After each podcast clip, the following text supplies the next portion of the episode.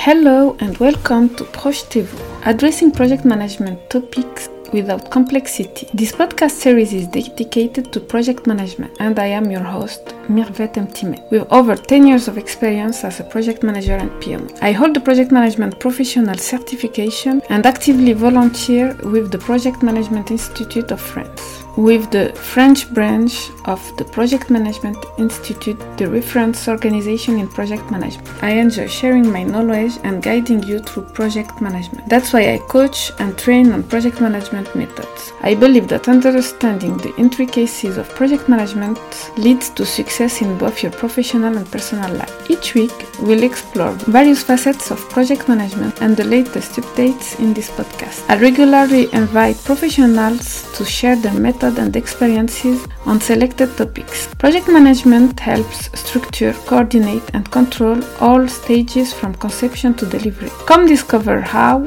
and pick up some tips along the way. I invite you to subscribe and follow for more content on project management. Today, we have an exciting topic to discuss risk management. Yes, that's true. I talked about risk management, maybe the more complex thing or the boring thing that is essential to project management. Ever wondered why we talk about risks? Don't worry, we'll break it down and even show you how artificial intelligence is revolutionizing this aspect of project management. By the end of the episode, I'll provide a comprehensive approach to, implementing effective risk management in both professional and personal projects, even in small businesses so stay tuned. Before diving into the heart of the matter, let's define what risk management is. In simple terms, risk management is like being a goalkeeper in a football game. Your goal is to anticipate where the ball might go and position yourself to minimize the chances of it entering the net. The opposing team can be physical individuals or unexpected events, natural phenomena, or economic change.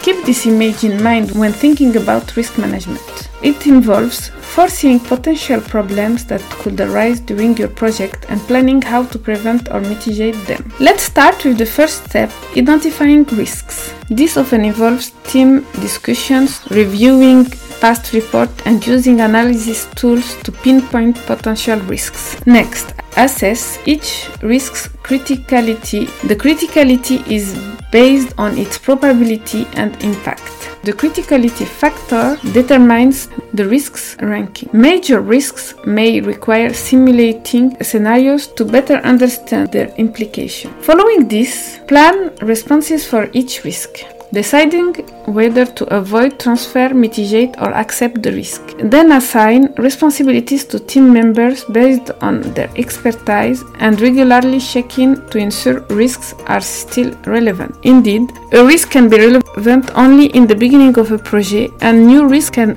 appear during the project, depending on the situation, depending on the share stakeholders, depending on various things. You need to reassess regularly the risks. Are they still as critical as in the beginning? Are they still relevant? Should we say that this risk cannot happen? Now, let's discuss the role of artificial intelligence in risk management. Thanks to advanced algorithms and machine learning, AI can analyze vast amounts of data, predict outcomes, and provide valuable insight. We have talked about it in the episode with Lloyd G. Skinner, the founder of Greyfly, who has an AI platform that can help predict anything that will happen in projects in portfolio. AI can analyze vast amount of data.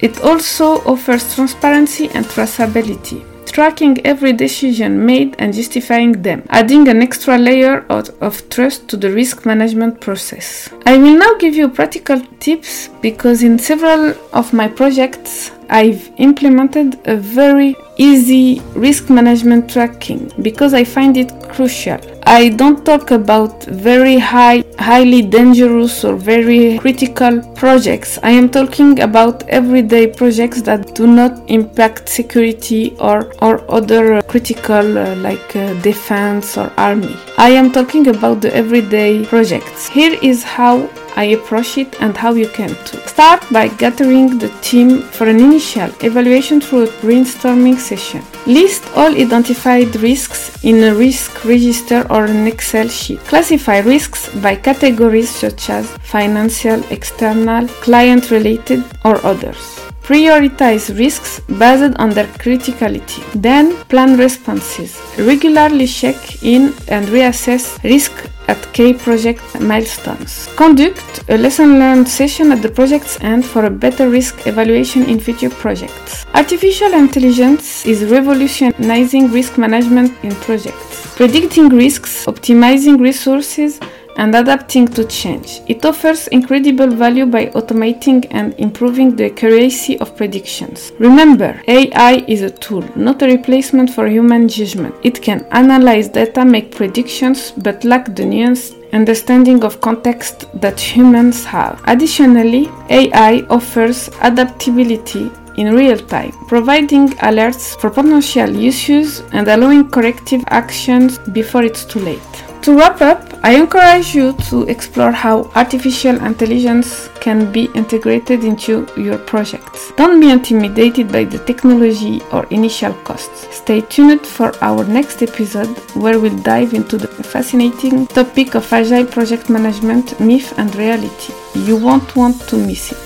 If you enjoyed this episode, please share it with your colleagues or friends interested in project management. If you have questions or suggestions for future episodes, feel free to reach out. Your feedback fuels my motivation to continue producing content that's useful to you. Project management is an exciting and challenging field, and I hope the Projetez-vous podcast provides valuable insights and practical advice to enhance your project management skills. Whether you're an experienced project manager or just starting in the field, you'll find relevant information and concrete examples here to guide you to project success. Thank you for joining me on this exciting journey, and I look forward to meeting you in the next episode of Projetez-vous, exploring the complexities of project management. Check the episode note for interesting links and feel free to contact me. Please support the podcast by sharing, commenting, or reviewing the episode. You can find all my information on this podcast on my website. I'm also active on social media and enjoy discussing project management related topics.